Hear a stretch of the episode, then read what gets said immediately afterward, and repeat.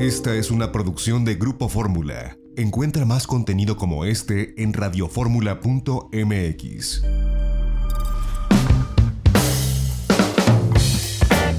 Muchas gracias, Darío Flota, director del Consejo de Promoción Turística de Quintana Roo, por tomarnos este enlace en esta tarde. ¿Cómo le va, ingeniero? ¿Cómo pasaron el huracán? ¿Ya dos en un mismo mes? Pues con mucha fortuna para habernos librado bien de los dos. Este eh, aparentemente venía con una intensidad menor como categoría 1, pero eh, pues lo sentimos, lo sentimos más fuerte, sentimos las ráfagas de viento más fuerte. Viene noviembre, se acaba la temporada de huracanes y viene el Festival Internacional de Jazz de la Riviera Maya, que se ha posicionado como uno de los más eh, pues importantes a nivel internacional. Y bueno, como siempre, no ajenos a la coyuntura actual, pues ahora han eh, propuesto una modalidad, un formato distinto, pero que será innovador, porque vaya, no se trata de de hacer algo digital y repetir lo que en otros años se ha visto. Cuéntenos, hoy en la mañana dieron a conocer en esta conferencia de prensa los pormenores, pero se trata de algo que pues es innovador también desde el punto de vista musical y que posicionará a Playa del Carmen y a Riviera Maya, bueno, pues aunque sea de forma digital, ¿no? Fíjate, José Antonio, que justo hace 15 años eh, me tocó, eh, cuando llegué a hacerme cargo del fideicomiso promoción de la Riviera Maya, en el mes de agosto. El festival estaba programado su tercera edición para celebrarse en el mes de octubre y tuvimos unas semanas antes la visita del huracán Wilma, eh, lo cual nos puso en una situación muy complicada de decidir si debíamos hacerlo o no el festival. Y fue una decisión difícil que, como un acuerdo con el elenco, pues estuvieron eh, eh, de acuerdo en hacerlo, este, aceptaron venir, presentarse y ese tercer festival fue el que marcó el inicio de un cambio en la estructura del festival. Es cuando iniciaron los conciertos en la playa, cuando se hizo gratuito. Eh, y de ahí en adelante el crecimiento que ha tenido el festival por los siguientes, que fueron los siguientes 15 eh, años, hasta ahora que también estamos en una situación muy complicada de resolver eh, sin la posibilidad de, tener eh, una, una, reunión de mucha gente en el público, en un escenario, eh, sin también los ingresos que, que, se requieren para poder hacer un evento del nivel que hemos hecho pues por todos los años pasados. era una decisión muy complicada de tomar, primero hacerlo o no, y segundo, cómo hacerlo de manera que pudiéramos no poner en riesgo a nadie. Y decidimos en esto que presentamos hoy, vamos a respetar en esta edición 18 del Festival de Jazz de la Riviera Maya. Lo vamos a hacer los días previstos 27, 28 y 29 de noviembre a través de una transmisión que vamos a hacer a través de las redes en el canal de YouTube y en, a través de Facebook Live. La transmisión de tres programas, uno por cada uno de estos días, en los que el programa va a estar interesante por el contenido. Vamos a hacer algunas remembranzas de lo sucedido en los años anteriores, algunas entrevistas, pero también vamos a contar, sobre todo eh, eh, en esta pandemia, tal vez uno de los sectores también los más afectados que se han quedado sin empleo, son precisamente los músicos. Los lugares donde trabajan pues no están permitidos todavía su apertura en la mayor parte de los casos. El jazz, que de por sí tiene pocos foros y pocas posibilidades de exponerse, pues ahora tiene menos. Y bueno, pues decidimos invitar, vamos a tener el elenco eh, nacional que siempre engalana nuestro festival y, en este año vamos a tener seis grandes eh, eh, conciertos de seis bandas que en conjunto con algunas sorpresas que preparamos para el, para el festival vamos a transmitir a partir del día 27. Ahora, pues es, una, es un reto porque pues el, el, hecho de preparar un, un streaming eh, pues requiere una cuestión tecnológica que si bien ustedes tenían una gran inversión en, la sonorización de Playa Mamitas desde hace muchos años, pero esto les pone nuevos retos, ¿no? Porque no es lo mismo que ustedes hicieran las grabaciones cada año para tener un stock, a que ahora pues vayan a hacer una transmisión a través del Internet, que bueno, pues requiere otro tipo de, tecnología. Y esto habla también pues de, de un reto del propio festival y del destino, porque no es cosa fácil. No, no es sencillo, José Antonio, y porque además eh, hemos visto con mucha atención que han, cómo lo han estado resolviendo o tratando de resolver otros eventos. nos presentaron propuestas para hacer las grabaciones, para hacer eh, esto que es como un autocinema, es decir, cada quien en su coche para ver un concierto, lo cual rompe totalmente con el espíritu. Recuerda además, esto sí muy importante, que nuestro festival tiene como, como finalidad ser un elemento de promoción turística, es decir, nosotros queremos mostrar la belleza de las playas, los atractivos de los demás destinos que hay en el estado, pero tenemos un compromiso ya también con la calidad por el nivel de música y de artistas que hemos tenido y por el nivel de, de, la calidad técnica que se ha exigido y que se ha ido refinando año con año, no podíamos hacer un evento donde pusiéramos eso en riesgo. El reto es justamente ese, el, el poder transmitir con la calidad acostumbrada. Este, tengo, tenemos un buen reto. la verdad es que confiamos mucho, que tenemos un gran equipo también. Están todos muy entusiasmados. También han estado sin, sin trabajo mucho tiempo. Entonces, eh, hay mucho entusiasmo de verdad por todos, el, equipo aquí en, nuestra oficina, eh, el equipo con el que estamos trabajando para prepararlo de manera que tengamos un evento de mucha calidad, eh, la gente lo pueda disfrutar. Es viernes, sábado y domingo, así que me parece que van a ser un par de horas, dos horas y media, pudiera extenderse un poquito más, gratas para que la gente que quiera pueda posponer un rato sus series de televisión las puede ver en otro momento, pero este festival eh, va a llegar eh, hoy, después al terminar la presentación, se hizo ya la publicación en las redes sociales y los comentarios son muy halagadores, este, en general de agradecimiento por no dejar pasar este año sin el festival y creo que va a ser una, una, buena, una buena oportunidad de, de poner a prueba, porque además falta un mes, estamos a un mes de distancia justamente, eh, y, bueno, yo creo que va a salir bien. Eh, ojalá este, nos puedas acompañar, esperamos por aquí para que seas testigo también de esta nueva versión en que nos pone a prueba. Estos 18 años del festival hemos pasado, la lluvia nos ha perdonado a veces, a veces no. Eh, han sucedido, bueno, cualquier cantidad de cosas con el elenco que tenemos y las anécdotas que tenemos, que debiéramos algún día guardarlas en, algún libro o en algún Deberían hacer un libro, ¿no? De, ahora que cumplan 20 años. pues ahora que el festival cumple su mayoría de edad, será buena, buen momento de empezar a escribir antes de que, antes de que se nos olviden algunas de ellas. Ahora, el elenco que tienen es, pues, eh, vaya, son talentos de verdad de, mucha calidad musical. Hoy, hoy lo anunciaron en, esta conferencia de prensa Guamala, Elite Band, Diego Maroto, el cuarteto, eh, entre otros. La verdad es que son músicos de primera línea.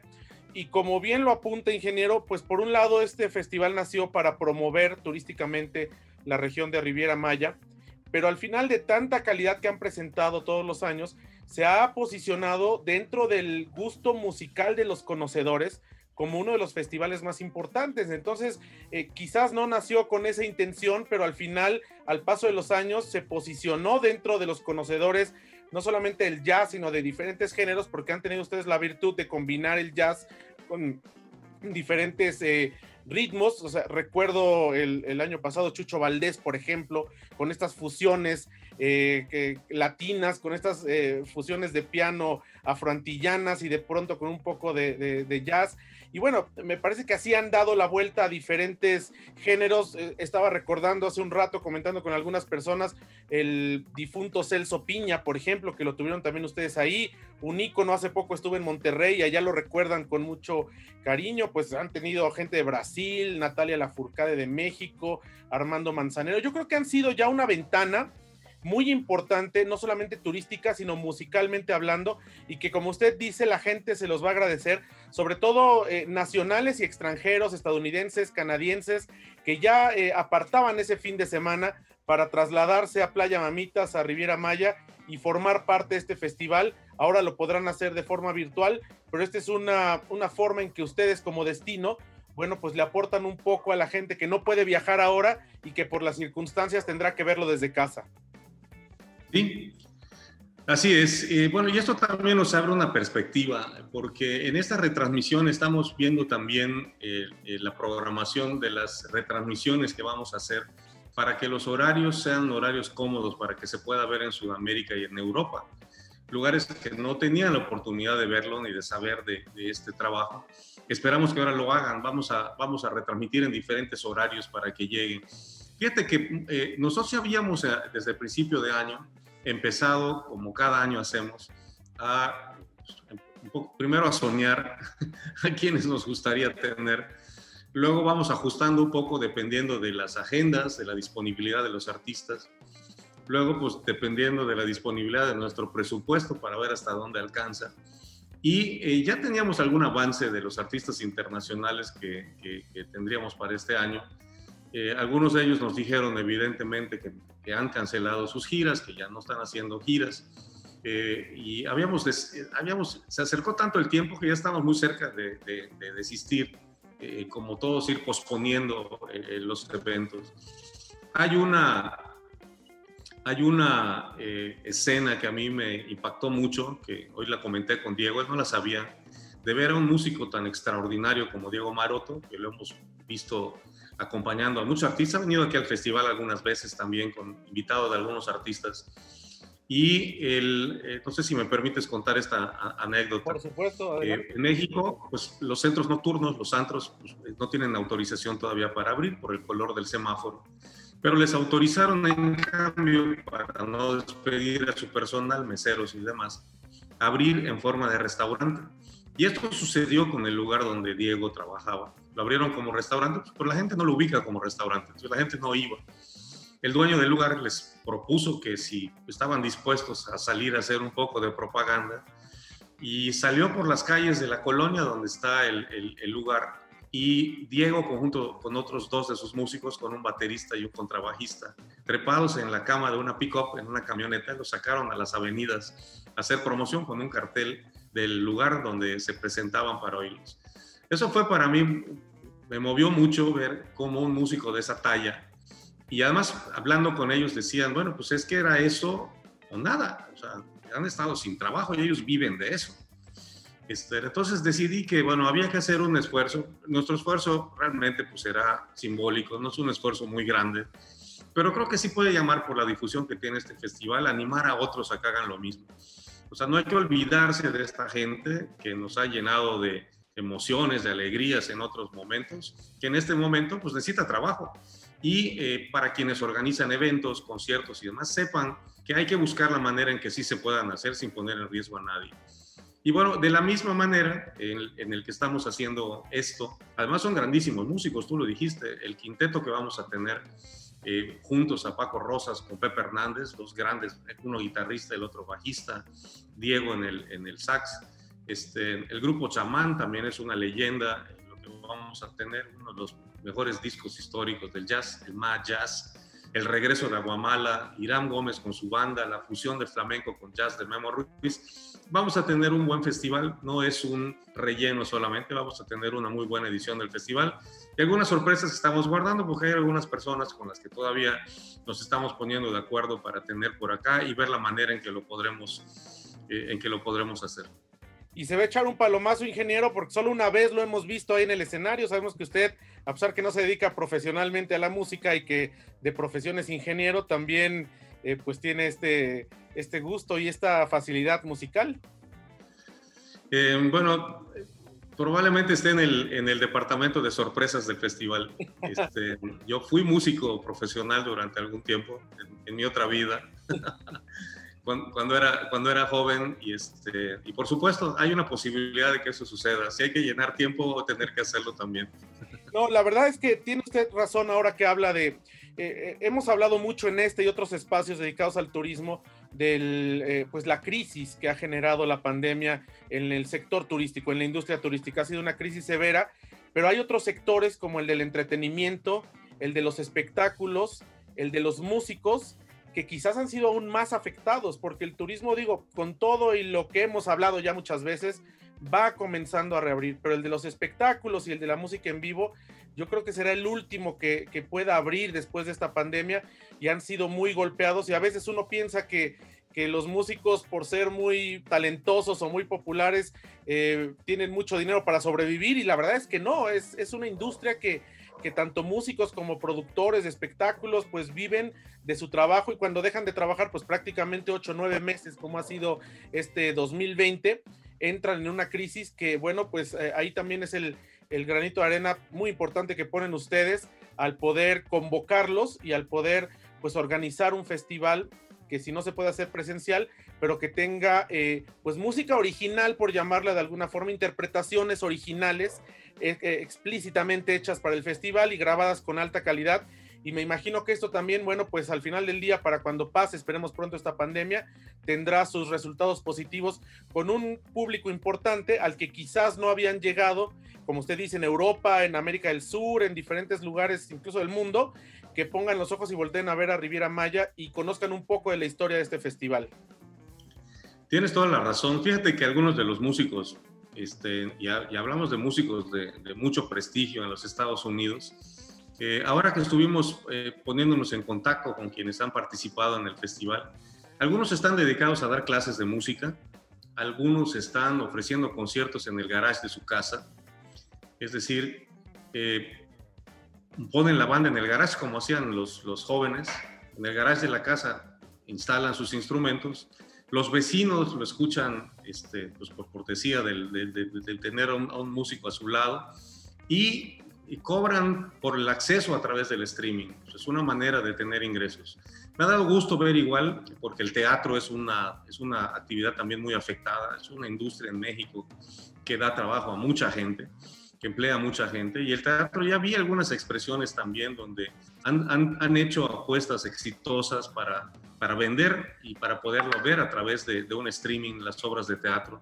Vi al maestro López Tarso, por ejemplo, en una, en una puesta en escena exitosísima, lo cual me alegra mucho.